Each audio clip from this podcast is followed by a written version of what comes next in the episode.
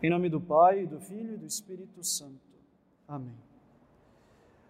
Caros amigos, Deus não pode suportar o orgulho. E é isso que o Evangelho de hoje vem nos ensinar. O publicano voltou para casa justificado, pois se reconheceu pecador. O fariseu não foi justificado, pois se apresentou com orgulho e soberba diante de Deus. O orgulho e a soberba são sinônimos e consistem na falsa e exagerada consideração que nós temos de nós mesmos. O orgulho faz o homem ser ridículo e insensato e o transforma numa criatura abominável e desprezível, com palavra mais forte, nojenta. E que ninguém venha dizer que o padre está a proferir palavras duras que machucam os ouvidos castos e sensíveis. Nosso Senhor Jesus Cristo chama de raça de víboras e filhos do demônio os orgulhosos fariseus. Deus não pode suportar o orgulho, pois o orgulho é o mais feio de todos os pecados. É a criatura que quer ser o que ela não é, age, vive, se veste, se porta, fala, se diz e faz tudo segundo algo que ela considera ser, mas não é. E Deus não pode suportar um coração orgulhoso, pois isto atrapalha em tudo o plano divino para a nossa natureza. E qual é este plano divino para nós homens? Deus quer que a nossa natureza humana participe da sua natureza divina. Esse é o mistério da nossa fé. Deus quer elevar o homem e fazer com que ele seja participante da sua natureza divina. Mas quer elevar o homem que ele criou. E por isso só o pode fazer se o homem permitir que Deus o faça. Do contrário, Deus não teria dado ao homem a inteligência e a vontade. O orgulho é quando o homem volta as costas ao seu Deus e diz: Não quero, não preciso de ti, eu me basto, não preciso nem das tuas vontades e nem da tua graça. Orgulho e soberba é quando nós sabemos que algo é de tal maneira, mas nós preferimos outra coisa. O orgulho espiritual ou orgulho religioso é o pior orgulho que existe o homem olha para si mesmo e diz: Bom, eu faço isso, isso e aquilo, então eu sou bom.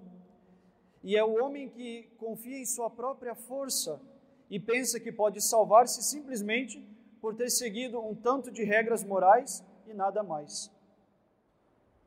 E ao ver que a sua lista está completa, o homem pensa então que ele é bom e que graças a Deus ele não é como os demais pecadores imundos. O fruto desse orgulho moralista, próprio dessa raça de víboras, dos sepulcros caiados, como diz nosso Senhor, que por fora são lindos, mas por dentro fedem como caixões podres, é a hipocrisia. Levam uma vida linda, uma vida linda por fora, fazem tudo o que manda a religião, mas o coração está longe de Deus. E meus caros, Deus detesta e rejeita este tipo de religião. Um coração contrito e humilhado, esse o Senhor não rejeita. Mas um coração orgulhoso, Deus despreza. E o faz, pois não pode suportar que alguém pense bastar a si mesmo. O orgulho vem do fato de que confiamos demais em nós mesmos, pensamos bastarmos-nos a tal ponto de que se algo não está certo e contradiz a minha opinião, certamente é os outros, é Deus mesmo quem está errado e não eu. Um belo exemplo do orgulho religioso é o protestantismo. Se a Igreja Católica diz algo que contradiz o meu ponto de vista, certamente é ela que está errada. E Deus e o Deus que a igreja ensina certamente não deve ser o verdadeiro. Então eu tenho que trocar de religião, fundar uma religião, pois eu sim sei quem é o verdadeiro Deus. Mas se engana gravemente quem pensa que o único tipo de orgulho religioso vem dos protestantes. Na verdade, todos nós temos um pequeno protestante que mora em nossos corações e nos contamina com seu orgulho. Os pecadores quase sempre caem nos pecados porque são orgulhosos. Sabem que não possuem forças para resistir à tentação, mas mesmo assim preferem confiar em si mesmos e continuam a se expondo à ocasião com a desculpa de que não vão cair, pois têm forças suficientes para aguentar. Quase todo pecado contra a castidade, por exemplo, é precedido de um ato de orgulho. Eu sei que não devo fazer tal coisa, não devia estar com tal pessoa, nem devia estar em tal site, mas mesmo assim prefiro contar mais com as minhas forças, achando que eu sou bom o suficiente para resistir. O orgulho é o que nos faz ser fofoqueiros, maledicentes e caluniadores. Ao julgarmos que somos melhores do que os outros, que eles estão sempre um passo abaixo de nós e que por isso nós temos o direito de falar mal deles. Orgulho na família é o que leva um pai ou uma mãe a querer decidir as coisas em casa, por exemplo, pensando unicamente que eles podem decidir sozinhos o que devem fazer de suas vidas em família, sem levar em conta a lei de Deus impressa em nossa natureza. Por isso, tantos casais, por causa desse orgulho, evitam os filhos, usam todo tipo de métodos contraceptivos e, finalmente, no fundo, tantos se separam. É o orgulho de pensar que não precisamos da lei de Deus para guiar a nossa família. E, finalmente, não precisamos nem do outro para viver as nossas vidas. Todo pecado vem do orgulho de se pensar melhor que Deus e de saber mais do que Ele aquilo que convém para a nossa vida natural e sobrenatural. E se todo pecado vem do orgulho do homem que se volta ao seu Criador, todo ato de vida sobrenatural virá da humildade. Do homem que, em primeiro lugar, obedece a Deus e a sua lei. Isso é humildade. E do homem que se reconhece indigno de ser elevado a participante da natureza divina. Quanto mais humildes formos, quanto mais nos submetermos às leis estabelecidas por Deus e pelos superiores que governam segundo as leis de Deus, tanto mais nós cresceremos.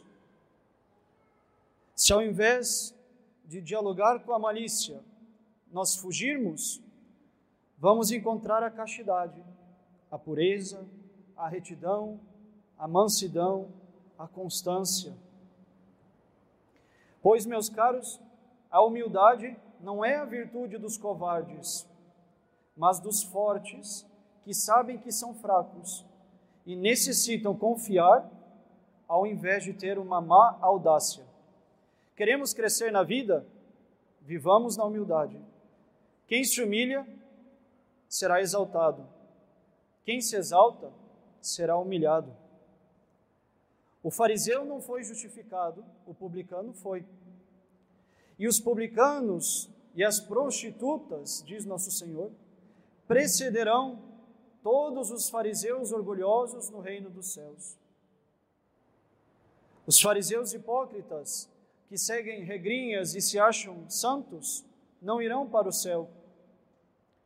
As prostitutas e os publicanos, que se arrependem dos seus pecados e se humilham, ou seja, se submetem à lei de Deus, se salvarão pois a humildade os haverá de salvar. A humildade não é a maior das virtudes. A fé, a esperança e a caridade são maior do que a humildade. Mas a humildade é a base e o alicerce de todas as outras virtudes. Assim como o orgulho é o pai de todo pecado, e por isso Deus detesta os corações orgulhosos, assim a humildade é a mãe de todas as virtudes.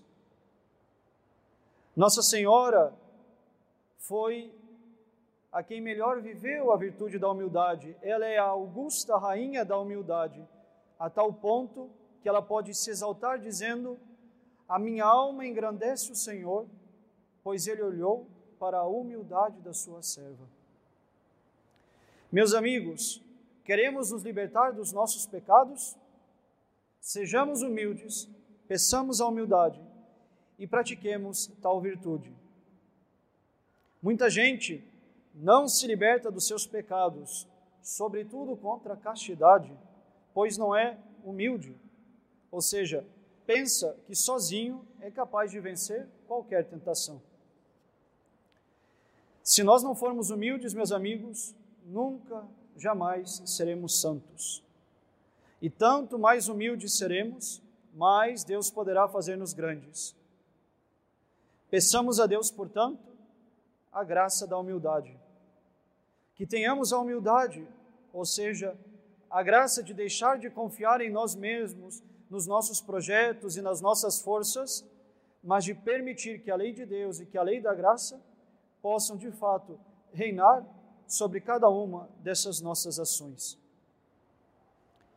Lembremos sempre: um coração orgulhoso o Senhor despreza, mas um coração contrito e humilhado, esse o Senhor não rejeita jamais. Em nome do Pai, do Filho e do Espírito Santo. Amém.